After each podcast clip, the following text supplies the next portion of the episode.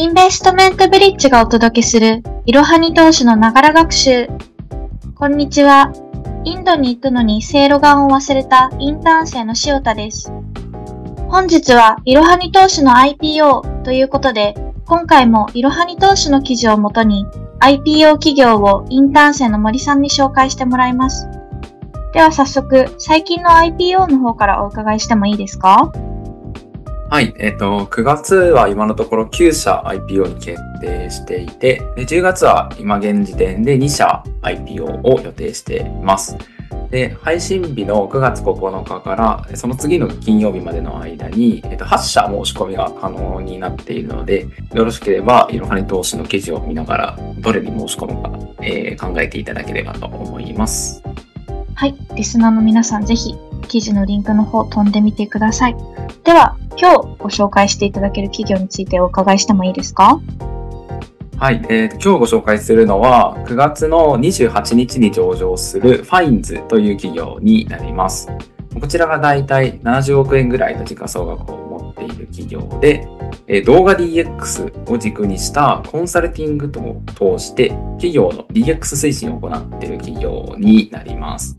動画 DX って言われて、パッて何か思い浮かぶこととかってわかりますか？いや、全然わかんないです。動画 DX っていうのは、動画の視聴データ、要は、えっ、ー、と、顧客がどこで一時停止してとか、そういったデータを有効活用して、経営課題を改善していく、企業活動を変革していくっていうことをやるっていうことになります。動画 DX の当社事業に入る前に、まあ、動画って何の強みがあるのかっていうのをちょろっとお話しすると、例えば広告っていうとどういうものを思い浮かべますか？そうですね。最近は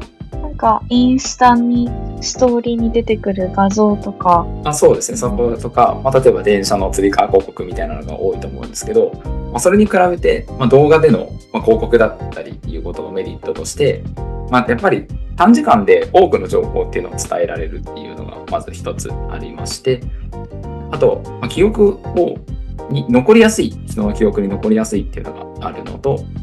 まあ、あって、それで加えて、広告で、まあ、やっぱり動くので、とても印象に残りやすいだったりとか、いろいろな効果があるっていうのがありまして、それに注目して、まあ、動画 DX を推進していこうっていうふうになっている会社になります。イメージとしては動画でのマーケティングみたいな感じになるんですかね。そうですね。ありがとうございます。それでは具体的に事業内容の方をお伺いしてもいいですか？はい、えっと、具体的には2つの事業がありまして、まあ、ビデオクラウド事業っていうのと、まあ、店舗クラウド事業っていうのがあります。で、ビデオクラウド事業がメイン事業になってくるので、まあ、こちらを主に、えー、お話ししていこうと思います。まあ、こちらでは、えっと、3つのサービスを展開していまして、まあ、メインになってくるので、売上が大体8割くらいを占めているっていうような形です。まず最初のサービスとして、ま、動画を制作するっていうサービスですね。まあ、動画って様々な用途に活用できるものになりまして、まあ、例えば研修動画だったりとか、まあ、営業のための動画だったり、あとは、えっと、いろいろやり方を見てるマニュアルだったりだとか、まあ、商品を紹介するためだったりとか、結構いろいろなものに使えると思うんですけど、まあ、それを制作するサービスっていうのをやっています。で、方法も様々で、まあ、実写だったり、普通に撮影する動画に加えて、まあ、アニメーションを作ったりだとか、あとは漫画動画っていうのもあったりするっていうぐらい、結構いろいろ作れるっていうものになってきます。で、二つ目なんですけど、こちらは動画配信プラットフォーム、ビデオクラウドっていうものになります。これがですね、まあ、動画を活用する中でデータを蓄積していって、ま、経営課題を改善する。要は動画 DX の、えー、と根幹になる部分になります。で、こちらの、えー、強みとして、まあ、インタラクティブ動画っていうのを実装できるっていうのがあるんですけど、インタラクティブ動画ってどういうのかなんとなくイメージつきますか？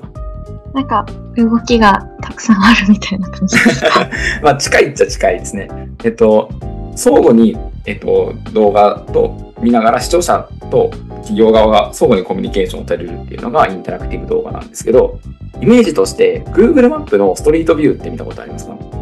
あります。あれでこう矢印を押すとその方向に進んでくれるじゃないですか。あ、はい。あれって視聴者側がただ見てるだけじゃなくて、自分でどこに行くか、次どっちを見るかっていうのを自分で選べるじゃないですか、視聴者側が。そうですね。これがインタラクティブ動画の、まあ、今いるイメージで、要はストーリーを自分で選択できて、シナリオがリアルタイムで変化するっていうのがインタラクティブ動画の特徴になります。で、ちょっと想像してほしいんですけど、例えば部屋を借りるときって内見に行きたいなとかって思うじゃないですか。それでインタラクティブ動画を使ってみるってなると、要は画面を見ながら、まあ、キッチンはどんな構造になってるのかとか、そういうのが全部見れるっていうので、結構いろいろな可能性を秘めてるっていうのが、このインタラクティブ動画っていうのになります。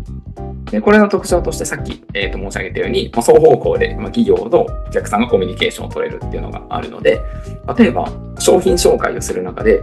えっ、ー、と、動画内でアンケートが取れちゃったりだとか、もう気になった商品とかサービスっていうのを、その動画の中で購入したり問い合わせできたりするっていうのが、このインタラクティブ動画の強みっていうのになります。これを作成するサービスだっていうのをやっているっていうのが、まず一つありますね。まあ、これをすることによって、なんとなくイメージつくと思うんですけど、お客さんもイメージしやすいので、売上アップできたりだとか、あの営業のコスト削減できたりだとか、一番でかいのは、その顧客体験を想像できる。お客さんが画面を見ながら体験できるっていうのが、まあ、一番大きなところになるのかなというふうに思いますね。で、最後のサービスが、えっ、ー、と、DX コンサルティングですね。こちらはシンプルにデータ活用をしたり、まあ、サイト作成したり、デジタルマーケティングだったり、まあ、採用支援における DX っていうのをやっているっていうような形になっています。で、この3つのサービス、まあ、動画を作成して、プラットフォームでインタラクティブ動画を作成したりだとか、あとは DX コンサルティング。この3つが、えっ、ー、と、ビデオクラウド事業っていうものになっています。で、もう一つの事業として、まあ、店舗クラウド事業っていうのがあるんですが、こちらは、えっ、ー、と、店舗とユーザーの間をつなぐ、会員登録不要のなんか予約管理システム、顧客管理システムっていうのを提供してるっていう事業になりまして、で大体売上げの2割ぐらいを占めてるっていうものになります。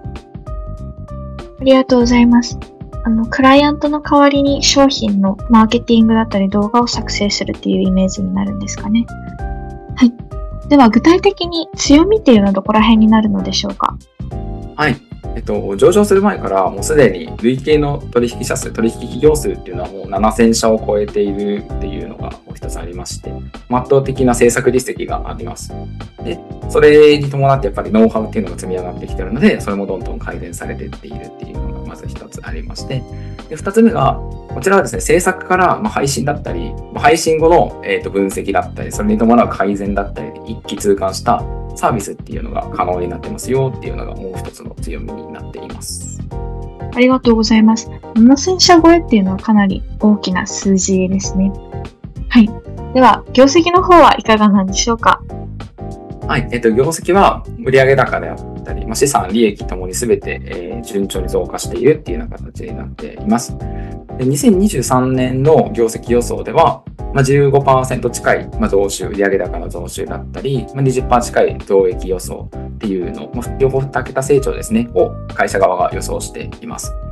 で、えっと、PR といって、えっと、まあ、株価収益率、要は株主の、えっと、期待ですね。まあ、期待値っていうのがあるんですけど、まあ、それが大体14倍ぐらいになっています。まあ、これは大体 IT 系にしては低い印象があるので、初値はもう少し上がるんじゃないかなというふうに個人的に思っています。2023年の業績予想が15%近い増収ということで、何かその特徴みたいなのはあるんですか？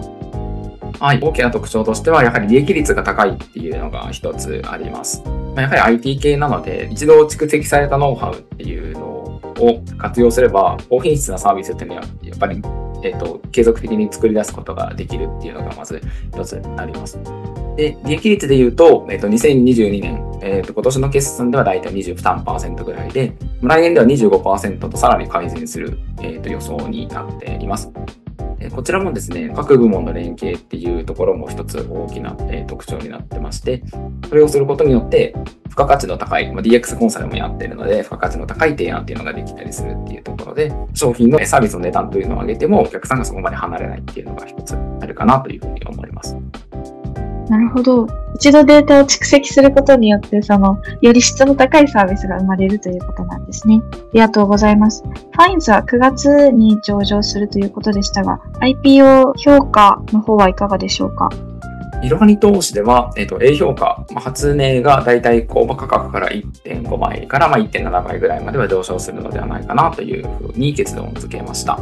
理由としては、動画 DX とかなりトレンドの事業内容で、注目度は結構高いんじゃないかなと思います。業績も好調ですし、えっと、高い成長性っていうのはやっぱり感じるところがあるので、この評価になっています。で自己総額も低いので、えっと、資金も集まりやすいかなと思うんですが、ただ、えっと、上場日周辺に IPO がかなり集中しているので、まあ、投資家が他の IPO に、えっと、資金を分散させてしまうっていう点はちょっと懸念点かなっていうふうに思っています。で、えっと、もう一つなんですけど、えっと、VC がいないっていうのはいいんじゃないかなと思っていて、前回もちょろっとお話ししたんですけど、あのベンチャーキャピタルですね。ベンチャーキャピタルがいないと、その分、初値が上がって、株式を売るっていうインセンティブがなくなるので、その分、上昇に期待がかかるっていうのがあります。ただ、こちらはデメリットとして、VC がいないっていうのは、なんかそれほどベンチャーキャピタルは注目してないのかなっていうようなところもあったりするので、まあ、総合的に判断して、まあ、1.5倍から1.7倍ぐらいに落ち着くのではないかなというふうに、えー、思いました。ありがとうございます。上場周辺に他の IPO も集中しているということなので、どれぐらい上がるか期待はかかりますね。ありがとうございます。本日も最後までご視聴いただきありがとうございました。ぜひこの番組への登録と評価をお願いいたします。ポッドキャストのほか、公式 LINE アカウント、Twitter、Instagram、Facebook と各種 SNS においても投稿をしているので、そちらフォローもよろしくお願いします。ローマ字で、アットマーク、いろはに投資です。また、株式会社インベストメントブリッジは、個人投資家向けの IR、企業情報サイトブリーチサロンも運営しています。こちらも説明欄記載の URL よりぜひご覧ください。